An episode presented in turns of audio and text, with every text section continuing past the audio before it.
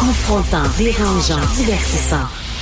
Richard Martineau, il brave l'opinion publique depuis plus de trois décennies. Vous connaissez, bien sûr, tout le monde connaît euh, P.O. Zappa, Pierre-Olivier Zappa, chef d'antenne au TVA 22h, et il est porte-parole de la dictée PGL de la francophonie. Il est venu nous voir en studio avec son mini avec son fils de 5 ans qui lui ressemble comme deux gouttes d'eau. Bonjour Richard, salut Romain. C'est Romain. Romain. C'est incroyable, c'est vraiment, tu ressembles à ton papa, ça n'a pas d'allure. Qui m'accompagne pour découvrir le merveilleux monde de la radio et, et des médias, Richard. Est-ce que tu parles aussi bien que ton papa? Oui. Il est très drôle. Euh, PO, euh, bien sûr, euh, tu es porte-parole de la dictée PGL, la francophonie. Ça Oui. fait combien de fois? Euh, c'est ma deuxième année euh, comme porte-parole. C'est ta- la troisième édition de la dictée euh, PGL de la francophonie.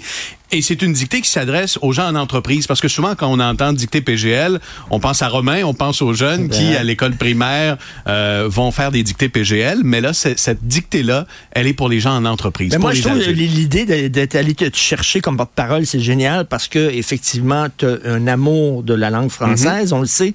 Euh, écoute, il y a quelqu'un qui nous a quitté euh, récemment, Jacques Duval, Oui. euh, qui parlait de sport automobile et ce gars-là, c'était le René le Cavalier du sport automobile. Et c'était une idole pour moi, Jacques Duval. Quand j'étais jeune, je collectionnais les guides de l'auto.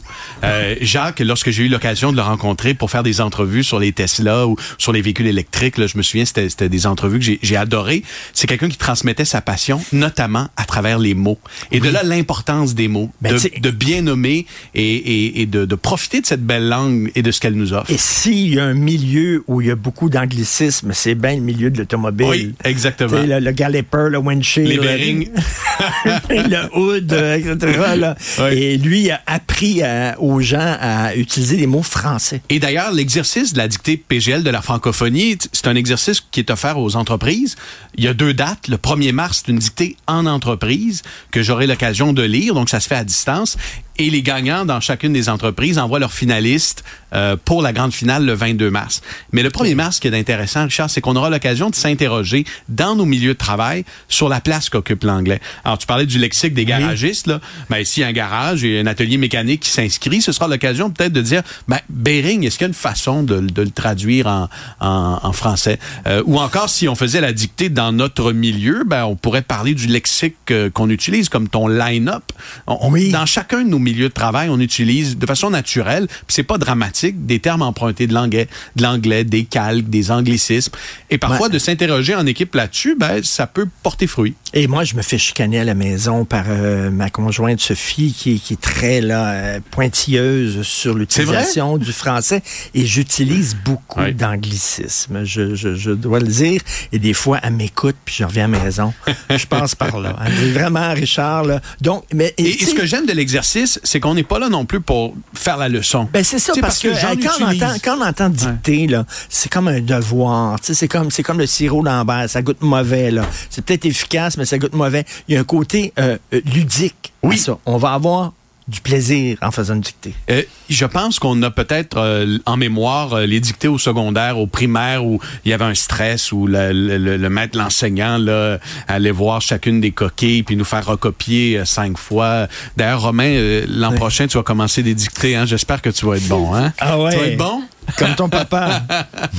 mais, mais, mais la dictée, en effet, la dictée PGL de la francophonie, c'est un cadre ludique, puis c'est l'occasion de se frotter aux collègues. Puis ensuite, en finale, c'est sérieux, l'an dernier, Richard, il y avait des, des présidents d'entreprise dans la salle euh, Ah ouais? qui s'assoyaient. Puis là, évidemment, il y a des pièges et il y a de, il y a de la stylistique et tout ça. Alors, j'ai hâte de voir. stimulant. Michael Rousseau va participer probablement. Écoute, j'ai la confirmation qu'Air Canada est inscrite Non. à la dictée PGL. Pour vrai. Et c'est une belle nouvelle. Parce qu'il faut rappeler, hein, c'est, P.O. Zappa qui a tenu le micro là, et qui a demandé à Michael Rousseau comment se fait que ça fait si longtemps que vous habitez à Montréal et vous ne parlez pas français? Et là, ça a parti une histoire. Il y a encore des échos de cette histoire-là.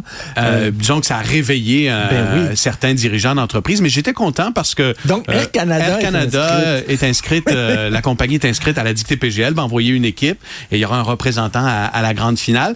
Et, et, je suis très heureux de voir cette mobilisation-là euh, autour de, de, la dictée. Il y a de très grandes entreprises, le Cirque du Soleil, le CN, Ikea, Air Canada qui ben participent voyons. à l'exercice. Et, et au, au, ultimement, ben, les fonds recueillis vont dans le développement d'outils pédagogiques et dans des projets, dans des écoles défavorisées du Québec, des projets porteurs pour nos est jeunes. Est-ce que Cube, est-ce qu'on participe à on ça? On n'a pas eu de mémo. c'est ben pas oui, l'agenda. J'espère qu'on va participer certains. Ben oui. Écoute, j'aimerais ça corriger ta dictée, Richard. et celle de Sophie, un duel.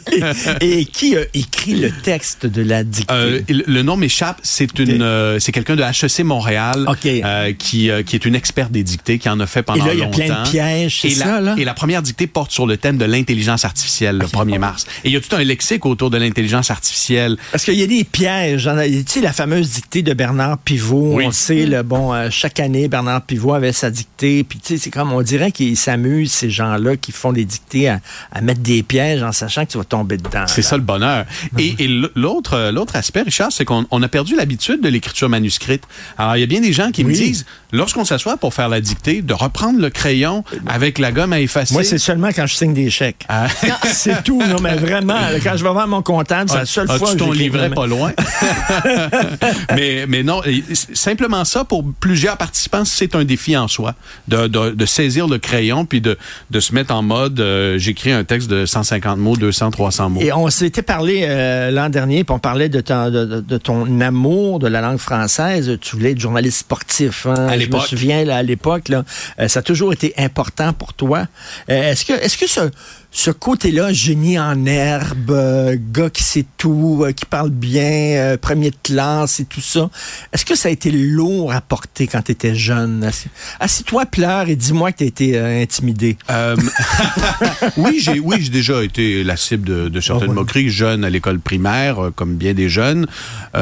mais ce que je pense qui est le plus important, puis ce que j'essaie d'inculquer à mes enfants, comme à, à Romain, c'est c'est de se développer une confiance en soi.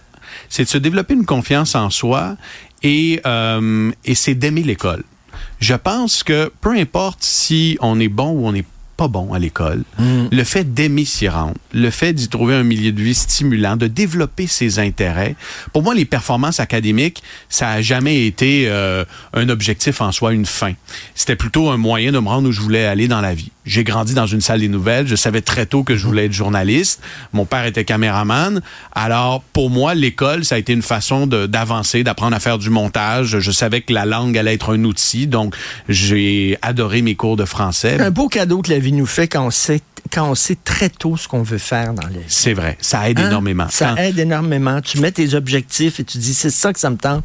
Et euh, je vois des fois des jeunes et ils savent pas trop trop exactement. Et l'école doit, l'école doit être ce milieu-là en 2024 où on offre aux jeunes la possibilité de découvrir leur passion et de développer leur talent. Et il faut mettre l'accent là-dessus. Écoute, donc c'est quand rappelle les 1er dates? mars, euh, c'est la première dictée en entreprise et la deuxième, c'est le 22 mars à HEC Montréal. À vos crayons, tout le monde. Et- Et, j'ai hâte de Je corriger fais ta déjà de l'anxiété. Est-ce que est-ce que les résultats vont être connus? Euh, le, gagnant ou la gagnante Ok. sera connu et parfois, écoute, il y a des gens qui réussissent un défi sans faute. Euh, C'est exceptionnel. Il y a des gens qui ont une maîtrise et il y a des nouveaux arrivants aussi qui m'étonnent, qui m'épatent, Richard, qui ne maîtrisaient pas le français il y a quelques années, qui aujourd'hui arrivent avec des sans fautes. Euh, ça démontre à quel point c'est un exercice très fédérateur que celui de la dictée PG. Fantastique. On va pouvoir avoir connaître les résultats de- d'Air Canada, des gens qui participé à Air Canada? Si tu me signes un chèque. Je suis désolé. Et Romain, est-ce que ça te tente de, de- qu'est-ce que tu aimerais faire plus tard, toi? Oh. Tu sais pas, hein? Pas encore. Tu Je es sais un pas. peu jeune. là. Cinq ans, quand même, tu as le temps, là. Mais euh, regarde, euh, regarde bien ton père aller. C'est un très, un excellent modèle, ton papa, je te dis, là. Merci, Eh, merci beaucoup, Ton Richard. fils est tout à fait charmant. Merci Merci, des bons mots. Zappa. Salut. Bonne journée.